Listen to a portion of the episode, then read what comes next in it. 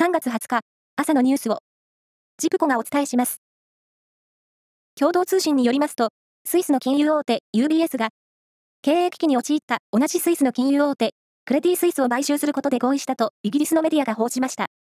世界的な名門同士の大型再編となります。1966年に静岡県で起きた一家4人殺害事件で死刑が確定し、東京高等裁判所が再審、裁判のやり直しを開始するよう決めた袴田巌さんを応援する大会が開かれ、支援者が検察側に特別抗告を断念するよう訴えました。特別抗告の期限は今日となっています。他国のミサイル攻撃などから身を守るため、国民保護法に基づいて、都道府県と政令指定都市が定める緊急一時避難施設は、全国に5万9000余りもあるといいますが、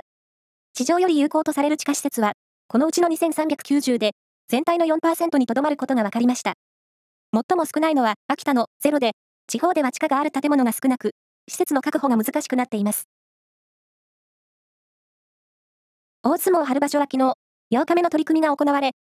横綱と大関が不在の中、平幕の緑富士が70キロ以上の体重差のある青山を寄り切って8連勝で首位を守るとともに勝ち越しを決めました。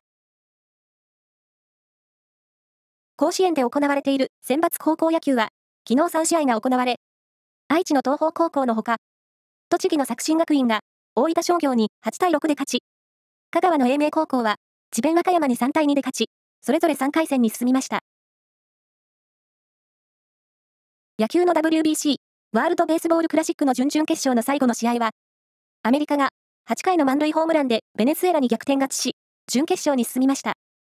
これで、ベスト4が全てで揃い、アメリカは、日本時間の今日、この後8時から、準決勝でキューバと対戦します。以上です。